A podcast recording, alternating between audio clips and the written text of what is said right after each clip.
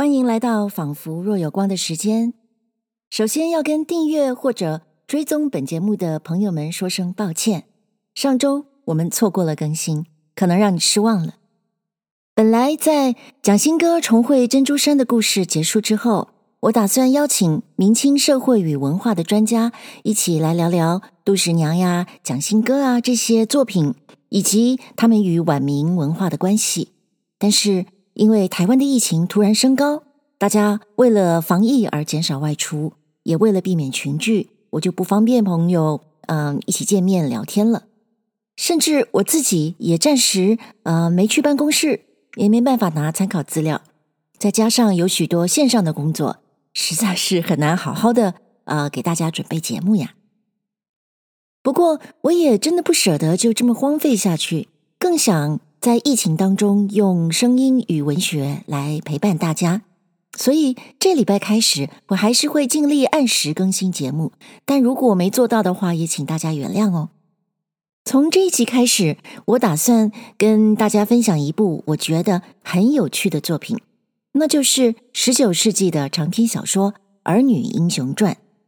这部小说的作者叫做文康，文学的文，健康的康。《儿女英雄传》不像《红楼梦》那么有名，艺术成就也不能相比，但它很有趣，真的很有趣。胡适曾经很严厉的批评这部小说，他说这个作者的见解不太高尚，人生经验不太深刻，小说的内容相当迂腐，讲来讲去就是善有善报啊，好人考上科举啊，夫荣妻贵之类庸俗的白日梦。不过呢。胡适他不是提倡白话吗？他对《儿女英雄传》的语言却是非常推崇的。他说：“这书里的北京话生动、漂亮、俏皮、诙谐、有风趣，甚至比《红楼梦》还要好哦。”传统小说本来就习惯使用说书人的套语，例如我们总是在小说里看见“欲知后事如何，请听下回分解”。这样的话，对吗？不过，《儿女英雄传》这部小说不只是借用这些套语而已，更是非常用力的去模仿，甚至发挥平话说书的形式。因为这样，所以胡适才会觉得小说的语言这么灵活生动。我也发现，小说的叙事者真的就像一个说书人，他不断与读者。也就是他的听众进行着互动，《儿女英雄传》的情节说起来还真的不复杂，大概是说一个饱读诗书但是娇生惯养的奇人的公子，姓安名季，这季就是骏马的意思。他还有一个字叫做龙眉，龙凤的龙，媒妁之言的媒，而龙眉这个词其实也就是骏马的意思。你就可以知道他的父母亲对他寄托着这个呃一日千里这样的期望。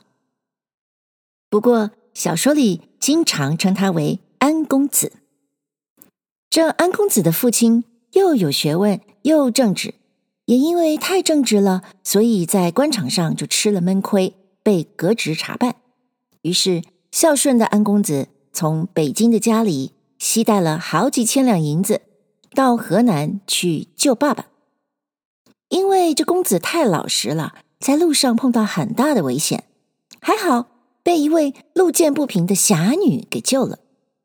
这位侠女自称为十三妹，她的性格豪爽，武功又非常高强。她在救安公子的时候，顺便救了一个温柔漂亮、有教养的乡下女孩，叫做张金凤。这个名字真的好有乡土气息哦。十三妹呢，就做媒，让安公子跟张金凤订了婚。安公子救了父亲，回到北京娶了张金凤。安老爷啊，发誓要找到儿子的恩人十三妹。找到之后，他发现，嘿，这十三妹根本就是我家老朋友的女儿嘛。她的本名叫做何玉凤。哦，好吧。这个名字好像比张金凤好听一点，但也没好到哪里去。总之啊，这安老爷认为报恩的最好的办法，就是让这个孤儿何玉凤，也就是侠女十三妹，嫁给他家的宝贝儿子，这样才能安安稳稳的过下半辈子的好日子啊！不必在江湖上逞凶斗狠了。听到这里，你笑了，对不对？难道这是惊悚小说吗？下面是不是要上演侠女被变态家庭禁锢起来，必须开始大逃脱的游戏呀？好啦，古典小说当然不是这样写的。这小说里的脓包公子就真的跟两个大美人结婚了，而且他虽然呆，又没有生活自理能力，却很会考试，所以后来就顺利的考上了科举，变成一位社会上的。成功人士了。好，说完情节大要，你一定会觉得哦，胡适骂的真对啊，这什么鬼啊，也太迂腐了吧？还是侠女大逃脱的剧情比较精彩哈？对对对对，我完全同意。不过，我建议我们先放下对小说内容的批判，先来好好感受一下小说语言的魅力，如何呢？今天节目欣赏的段落是小说第四回的前半段。在这段情节中，安公子正在从北京到河南去救父亲的路上。本来一路上负责照顾他的妈妈爹华中，这妈妈爹呢就是奶娘的丈夫的意思。这华中呢在途中生了重病，没有办法继续跟上旅程了。而这傻傻的安公子。救父心切，就单身上路。没想到，他们聘请的两个跟班却不是什么好货。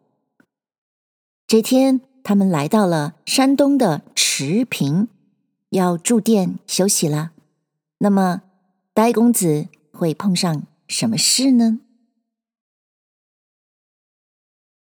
《儿女英雄传》第四回：伤天害理。欲泄计谋，末路穷途，幸逢侠女。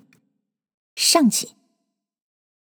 上回书交代的是，安公子因安老爷革职拿问，戴罪陪修，下在监中追缴赔相。他把家中的地亩折变，带上银子，同着他的奶公华中南来。偏生的华中又途中患病。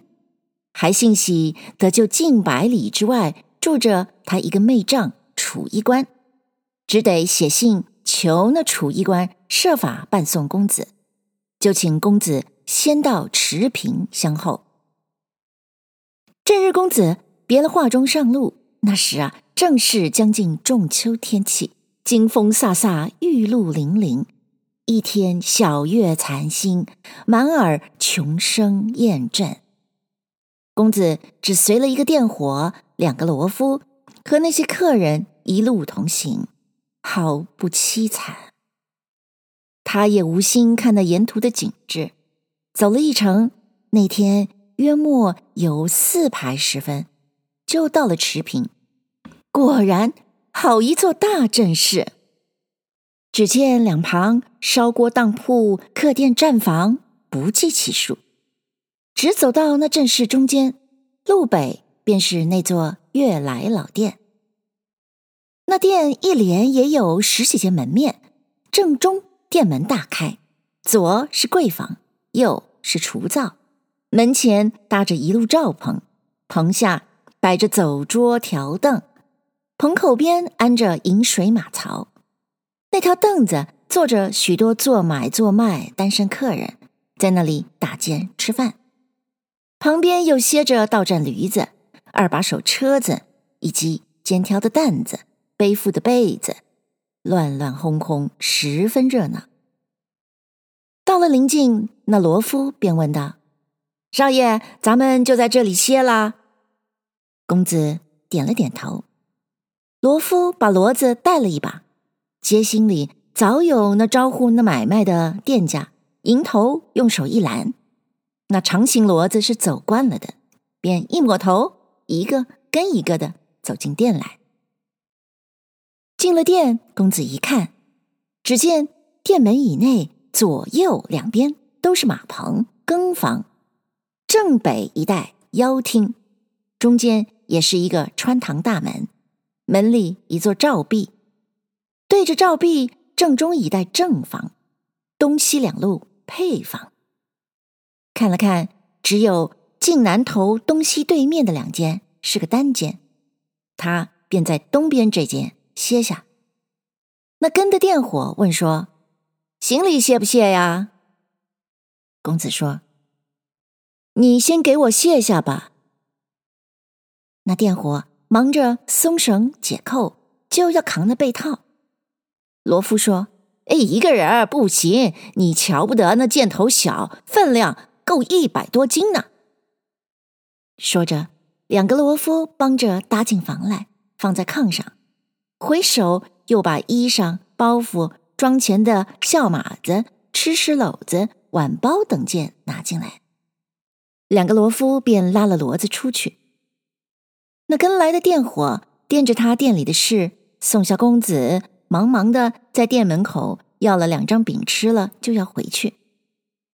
公子给了他一串钱，又给妈妈爹写了一个字条，说已经到了池平的话。打发店伙去后，早有跑堂的拿了一个洗脸的木盆，装着热水，又是一大碗凉水，一壶茶，一根香火进来，随着就问了一声：“客人吃饭呢，还等人啊？”公子说：“不等人，就吃吧。”却说那公子虽然走了几程路，一路的梳洗、吃喝拉撒睡。都是妈妈爹精心用意服侍，不是煮块火腿，便是炒些果子酱带着。一到店，必是另外煮些饭，熬些粥，以致起早睡晚，无不调停的周到。所以公子除一般的受些风霜之外，从不曾理会得途中的渴饮饥餐那些苦楚，便是。店里的洗脸木盆也从不曾到过跟前，如今好了看那木盆，实在肮脏，自己又不耐烦再去拿那脸盆饭碗的那些东西，愣着瞅半天，只等把那盆水晾得凉了，也不曾洗。接着饭来了，就用那店里的碗筷子、卯茶胡乱吃了半碗，就搁下了。一时间。那两个罗夫也吃完饭走了进来。原来那两个罗夫，一个姓苟，生的傻头傻脑，只要给他几个钱，不论什么事他都肯去做，因此人都叫他做傻狗。一个姓狼，是个极匪的华贼，长了一脸的白癜风，因此人都叫他白脸狼。当下他两个进来，便问公子说：“少爷，昨日不说有封信要送吗？送到哪里呀？”公子说：“你们两个谁去？”傻狗说：“我去。”公子便取出那封信来，又拿了一吊钱，向他道：“你去很好，这东南大道上岔下去。”有条小道儿，顺着道儿走，二十里外有个地方叫二十八棵红柳树，你知道不知道？傻狗说：“知道啊，我到那邓家庄上赶过买卖。”公子说：“啊，那更好了。那庄上有个楚家。”说着，又把那楚衣官夫妇的长相儿告诉了他一遍，又说。你把这信当面交给那姓楚的，请他务必快来。如果他不在家，你见见他的娘子，只说他们亲戚姓华的说的，请他的娘子来。傻狗说：“嗯，叫他娘子到这店里来，人家是个娘儿们，那不行吧？”公子说。你只告诉明白了他，他就来了。这是一封信，一吊钱是给你的，都收清了，就快去吧。那白脸儿狼看见，说：“我和他一块儿去，少爷，你老也支给我两吊，买双鞋。瞧这鞋都不跟脚了。”公子说：“你们两个都走了，我怎么着？”白脸狼说：“哎你老可要我做什么呀？有跑堂儿的呢，店里还怕短人使吗？”公子拗他不过，只得拿了两吊钱给他，又嘱咐了一番，说：“你们要不认得，宁可再到店里柜上问问，千万不要误事。”白脸儿狼说。你老万安，这一点事儿了不了，不用说了。说着，二人一同出了店门，顺着大路就奔了那岔道的小路而来。正走之间，见路旁一座大土山子，约有二十来丈高，上面是土石相掺的，长着些高高矮矮的丛杂树木。却倒是极宽展的一个大山环儿。原来这个地方叫做岔道口，有两条道，从山前小道儿穿出去，奔二十八棵红柳树，环归山东的大道；从山后小道儿穿过去，也绕得到河南。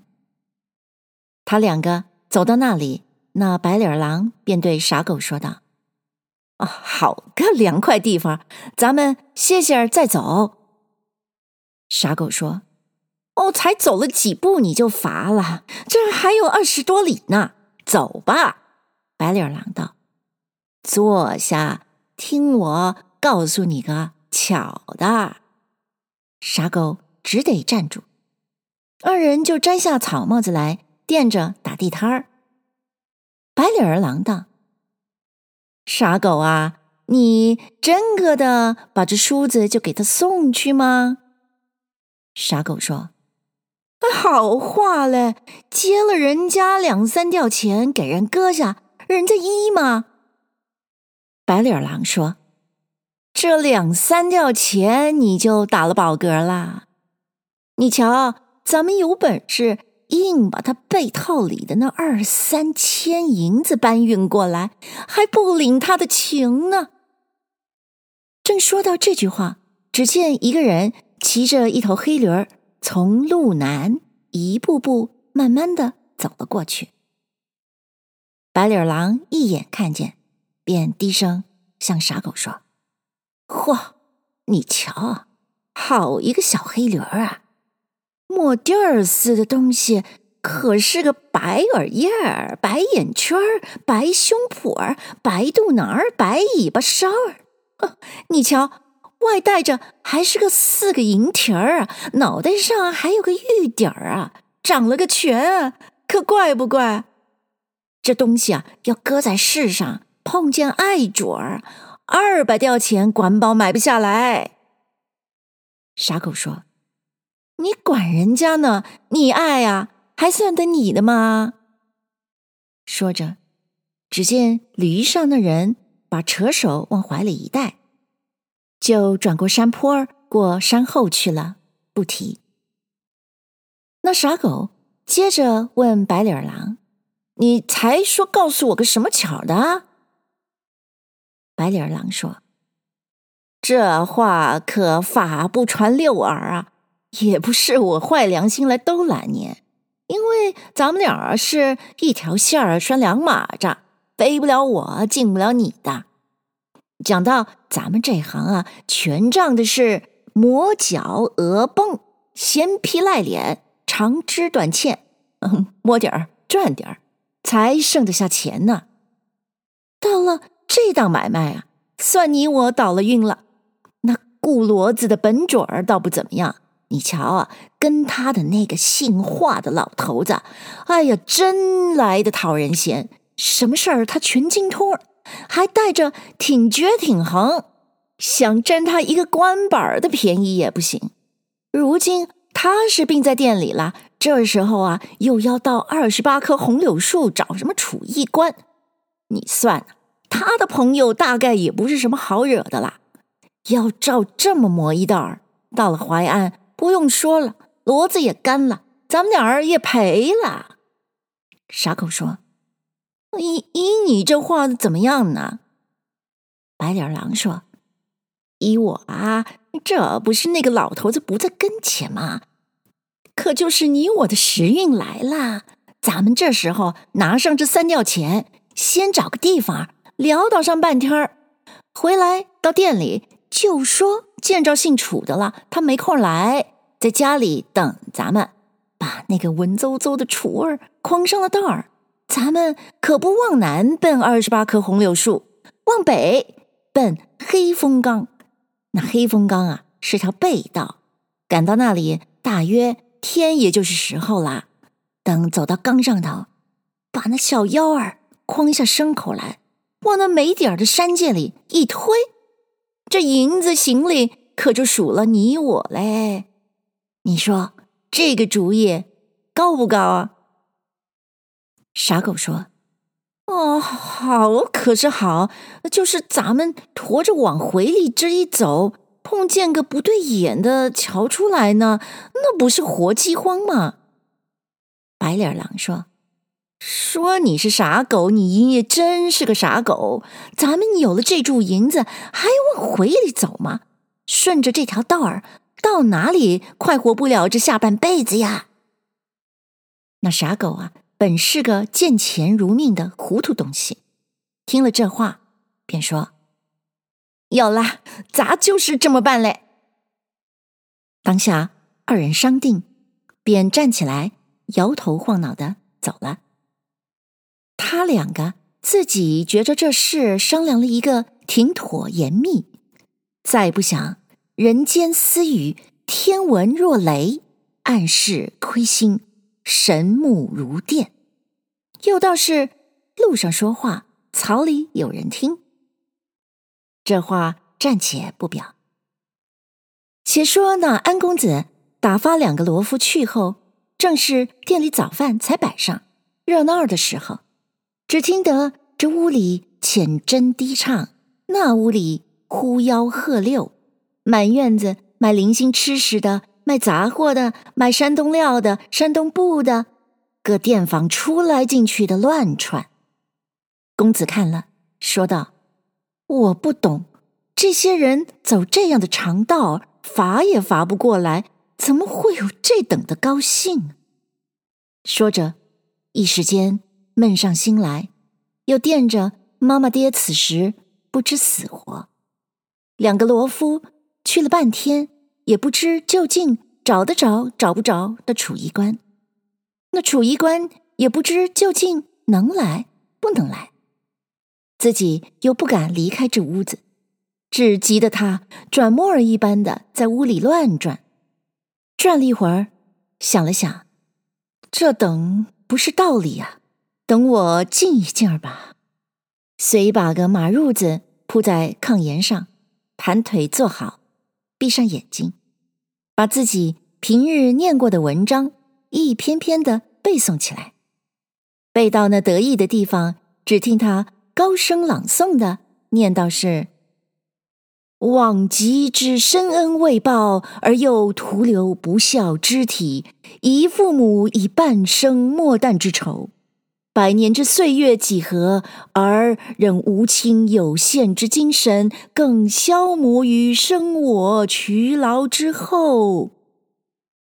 正闭着眼睛背到这里，只觉得一个冰凉挺硬的东西在嘴唇上哧溜了一下子，吓了一跳，连忙睁眼一看，只见一个人站在当地，太阳上贴着两块青缎子膏药。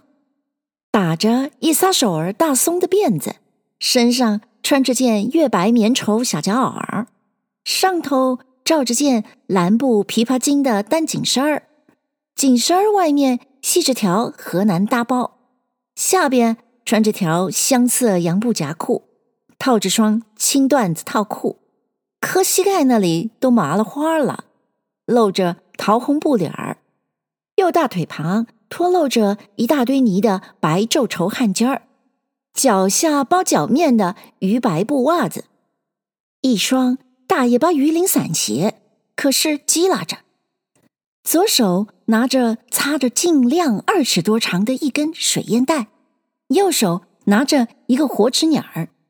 只见他“噗”的一声吹着了火纸，就把那烟袋往嘴里给了人。公子说：“我不吃水烟。”那小子说：“哦，你老吃潮烟呐。”说着，就伸手在套裤里掏出一根紫竹潮烟袋来。公子一看，原来是把那根竹子上钻了一个窟窿，就算了烟袋锅了。这一头不安嘴儿，那紫竹的竹皮儿都被众人的牙磨白了。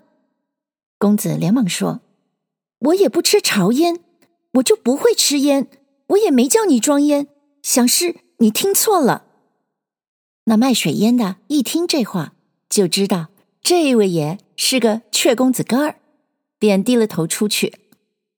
这公子啊，看他才出去，就有人叫住，在房檐底下站着，呼噜呼噜的吸了好几烟袋，把那烟从嘴里吸进去，却从鼻子里喷出来。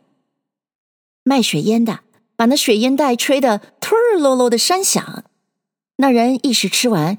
也不知腰里掏了几个钱给他，这公子才知道，这原来也是个生财大道，暗暗的称奇。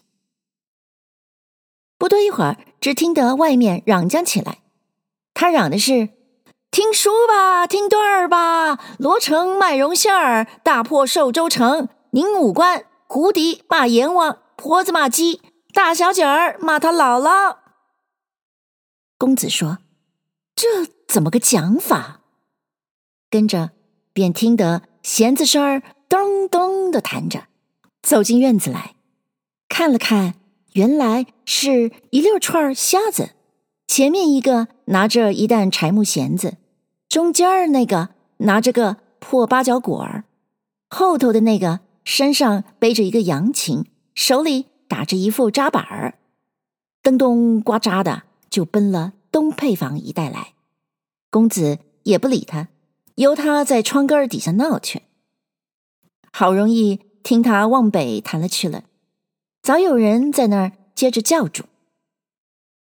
这个当儿恰好那跑堂的提了开水壶来沏茶，公子便自己起来倒了一碗，放在桌子上晾着。只倒茶的这个功夫儿，又进来了两个人。公子回头一看，竟认不透是两个什么人。看去，一个有二十来岁，一个有十来岁。前头那一个打着个大长的辫子，穿着件旧青皱绸宽袖子夹袄，可是桃红袖子；那一个梳着一个大歪抓髻，穿着件半截子的月白洋布衫儿。还套着件油脂模糊、破破烂烂的天青缎子绣三兰花的紧衫儿，底下都是四寸多长的一对金莲儿，脸上抹着一脸的和了泥的铅粉，嘴上周围一个黄嘴圈儿，胭脂是早吃了去了。前头那个抱着面琵琶，原来是两个大丫头。公子一见，连忙说：“你们快出去！”那两个人也不答言，不容分说的，就坐下弹唱起来。公子一躲，躲在墙角落里，只听他唱的是什么：“青柳儿青儿，清晨早起丢了一枚针。”公子发急道：“我不听这个。”那穿青的道：“你不听这个，那……”咱唱个好的，我唱个小两口儿争被窝，你听。公子说：“我都不听。”只见他捂着琵琶，直着脖子问道：“一个曲儿你听了大半拉了呀，不听了？”公子说：“不听了。”那丫头说：“不听，不听，给钱呢。”公子此时指望他快些出去。连忙拿出一吊钱，撸了几十给他。他便嬉皮笑脸的把那一半也抢了去。那个就说：“你把那一撇子都给了我吧。”公子啊，怕他上手，赶紧把那一百拿了下来，又给了那个。他两个把钱数一数，分作两份儿，掖在裤腰里。那个大些的走到桌子跟前，就把才晾的那碗凉茶端起来，咕嘟咕嘟的都喝了。那小的也抱起茶壶来，嘴对嘴儿的灌了一起子，才撅着屁股扭打扭打的走了。且住，说书的，这话有些言过其实。安公子虽然生得尊贵，不曾见过外面这些下流事情，难道上路走了许多日子，今日才下殿不成？不然，有个缘故。他虽说走了几站，但华乃公都是跟着他，破阵站走，赶监战住，监战没有个不冷清的。再说，每到下殿，必是找个独门独院。即或在大面上有那个倔老头子，这些闲杂人也到不了跟前。如今短了这等一个人，安公子自然一发受累起来。这也算得是闻鼓平而思将士了。谢谢您收听这一集的《仿佛若有光》，听到这里。不知道你是不是也会替这个第一次出门的安公子紧张起来呢？到底他接下来会遇见什么事呢？如果你希望知道十三妹什么时候出场，那就欢迎您在您收听的平台上按下订阅。那么我们下一集仿佛若有光的时间，再会喽。